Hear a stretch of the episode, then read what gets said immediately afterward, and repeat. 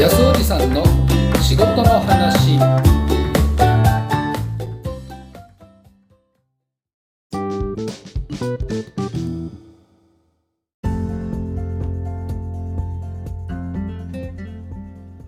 仕事の話始まり始まり。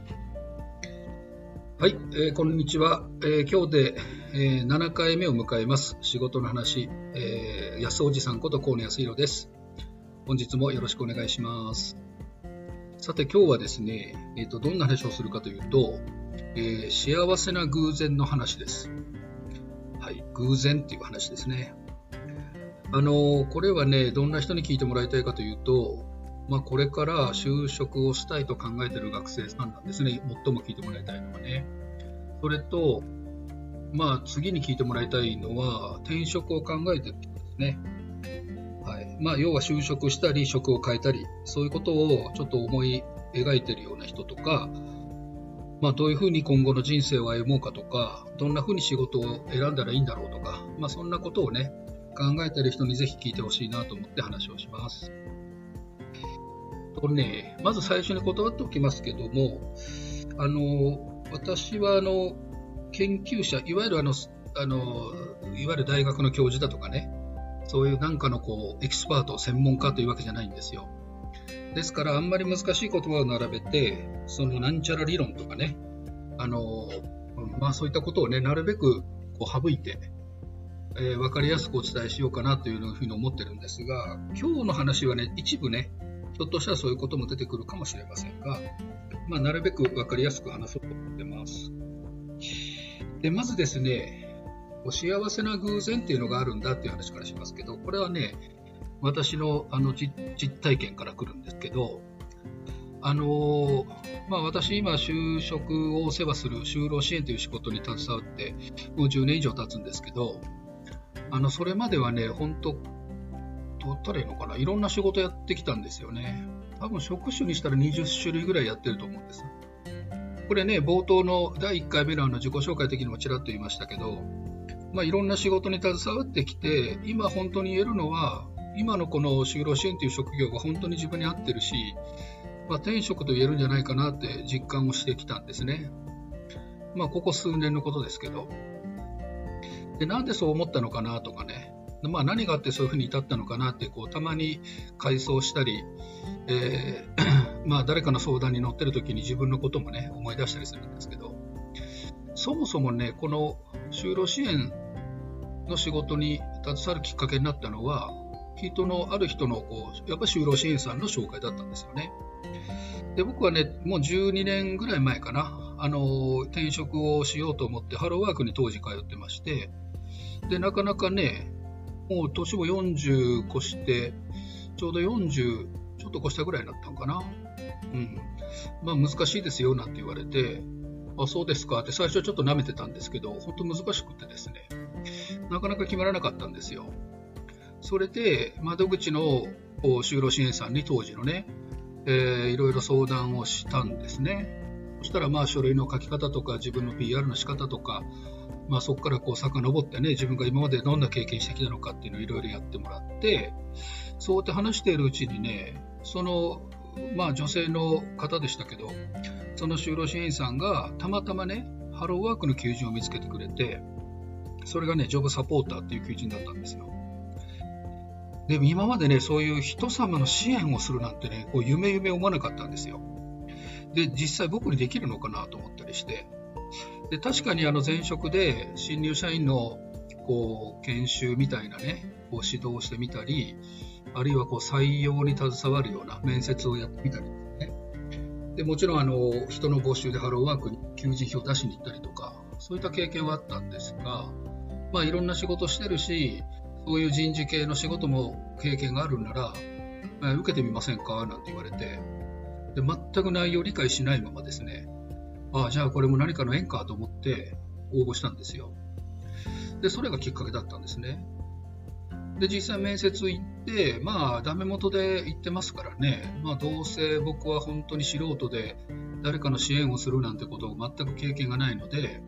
まあ、これもいい、まあ、経験の一つだと思って、なんか思い出受験みたいなね、なんかそんな感覚で行ったんですよ。だから終始リラックスですね。面接は非常に楽しく、今でもね、こう、全部じゃないですけど、結構断片的に覚えてまして、割と和やかだったんですよね。でも中にはね、私の経歴があまりにも多いので、あどうしたんですか？みたいな。なんかこんなにね、すぐ入っちゃやめ、入っちゃやめ時期がありましたけど、何かあったんですか？みたいなね、そういう質問も来ましたけど、まあ、ありのままそのまま話したぐらいなんですけどね。で、どうせダメだろうと思ってたら、実はすぐ、すぐ電話があって、3日後ぐらいにですね、そこに通ったんですよ。で、当時ね、私も何回も転職してるんで、もう一つだけ決め事があって、転職するときには必ず決めてるのはね、あの、一番先に来てくださいって言われた会社に行こうって決めてたんです。これがどんな仕事だろうがね、どんな会社だろうが、うん、一番最初に自分を採用しますって言ってくれたところに、おそらくご縁があるんだろうと思ってね、そこに行くようにしてる、してきたんですね。だから何回も転職しましたが、常にそのパターンでやってきました。だからこのハローワークの求人もそうだったんですよ。で、他にもね、あと確か5、6社受けてたんですよね。で、他にも面接を受けてて、そのあの結果待ちとかもあったんですけど、やっぱり一番早く あの答えをくれたので、よし、じゃあそこに行こうと決めてですね、そっからなんですよ。そっからもう十何年経つんですよね。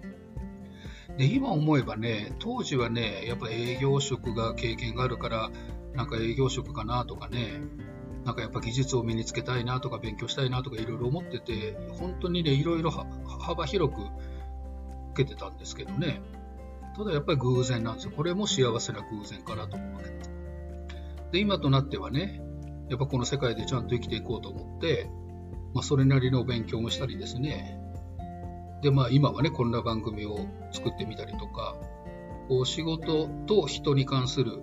仕事をずっとやってきて、まあ本当ラッキーだなと思ってます。でね、ここで話したいのがやっぱ偶然ということなんですよ。あの仕事やってるとね、これ実際あの職を変えるとか就職するときだけじゃないんですけど、あの今仕事をしてる人でもそうだと思うんですけど、いい仕事をするときって、あるいは仕事の方向が変わるときって、結構ね、偶発的なこと多いと思いませんか？あの基本的にはね、何かを計画的にやるとか、えー、段取りよくやるっていうのがまあ基本なんでしょうけど、案外ね、人生で起こることは全てそうかもしれませんが、結構偶発的に起こったことが後からね、あ、これはいけるとかね、いろいろずっと考えてきたんだけども、たまたま偶然通りかかった看板の文字を見て何か思いつくとかね、そういうことってよく起きると思うんですよ。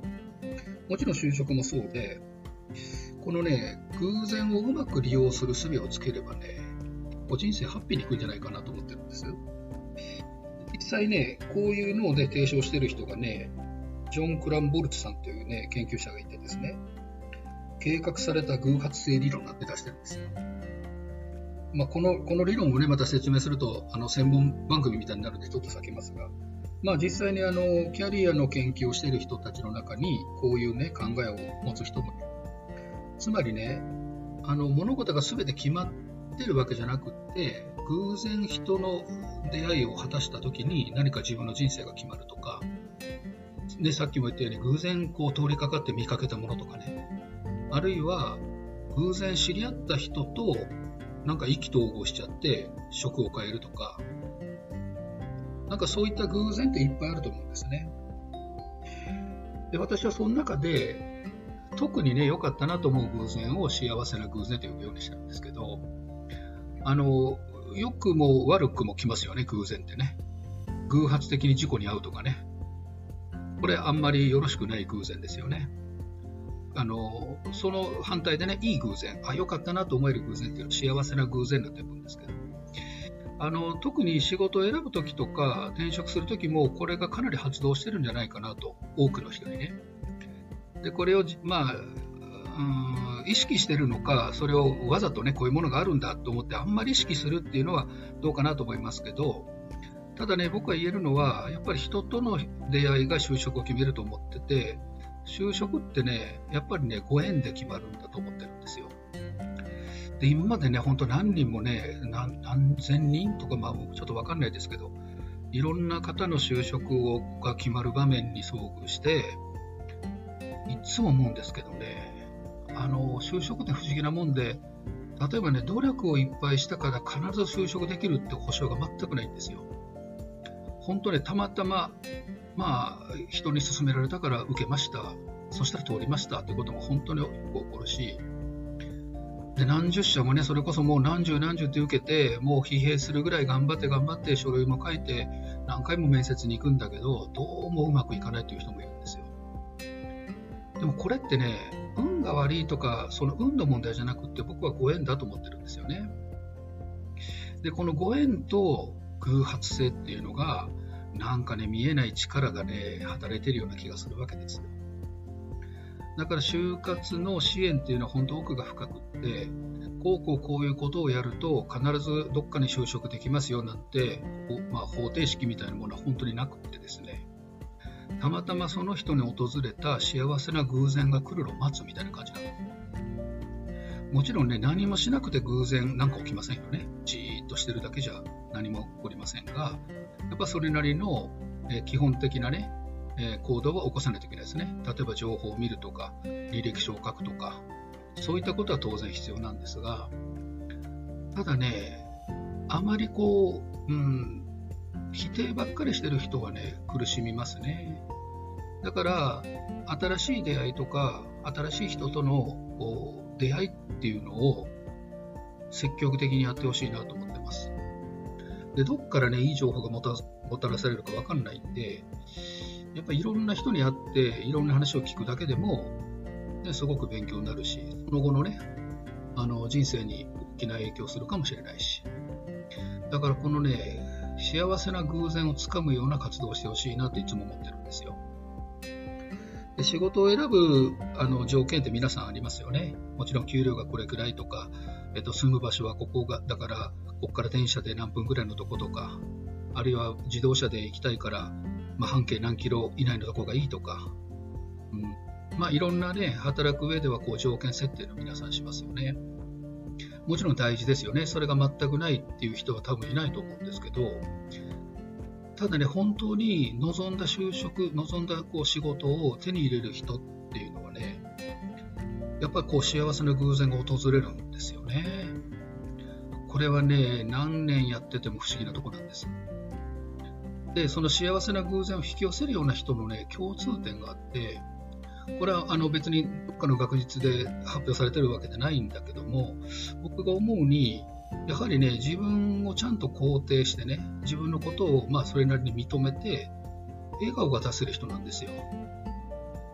自分にちゃんと向き合うって言うとね、ちょっとまあ、あの、大げさに聞こえるかもしれないけど、本当あの就活ってね、自分に向き合う作業なんですよね。で、コントロールできない相手の会社のね、あの、面接官とか、えー、採用担当者はいくらこっちが思ってもコントロールできないでしょ。だからまあ自分と向き合って自分の魅力とか、まあ、自分の可能性とかそういったことを相手に伝えてそれでまあご縁を結ぶっていう作業なんですよね。でそういう活動の中にね、本当幸せな偶然っていうのは訪れるんですよ。だからみ、あの、冒頭に言ったね、あの、今から就職したい若者とか、まあ、今転職を考えている方は、あのその活動の中にね、こういった、うん、幸せな偶然を引き寄せるにはどうしたらいいのかなというふうな考え方を少し持ってほしいな。これね、僕はよくあの支援するときに言うんですけど、やっぱり笑顔になれた人って早いんですよ。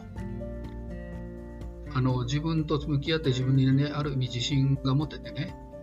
うん、でそういった人はね、割と早く決まるっていうか、その本当にね、いいご縁がやってくるっていうのをね、何回も体験しましたね。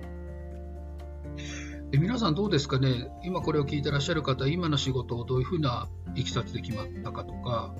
あるいはね、こう自分自身でま会社を経営されてるとか、自分で仕事を作るような立場の人っていうのは、今に至るまでにね、やっぱりいろんな偶然ってあったと思うんですよ。全てが計画でね、計画通りにことが運ぶなんてあったらね、まあ人生どうなんですかね、それはそれでいいかもしれないけど、僕はちょっとつまんないなと思ってて、やっぱり日頃からですね、なんか不思議な偶然も含めて、やっぱ幸せな偶然をなんか期待してる自分がいますね。でそうなってくるとね、人生もハッピーになるし、ね、それこそ働いて幸せになろうというのが私のテーマですけど、やっぱそれは、まあ、裏にあるのはね、やっぱご縁を引き寄せるための幸せな偶然、これを楽しむことじゃないかなと思ってます。はい。えー、じゃあ今日はね、これぐらいで終わりますけども、また機会がありましたら、えー、このキャリアについての話をしたいと思ってます。はい。今日はこれで終わります。さようなら。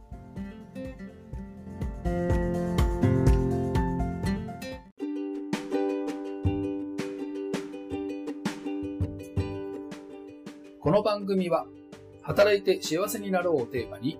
仕事をもっと面白く、もっと楽しくするための情報を発信する番組です。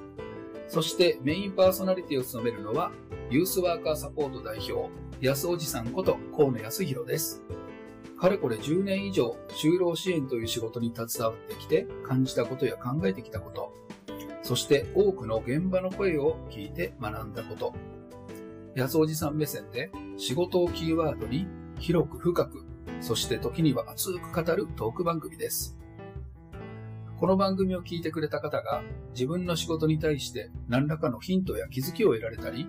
よし、明日も頑張ろうという気持ちになってくださることを目指しております。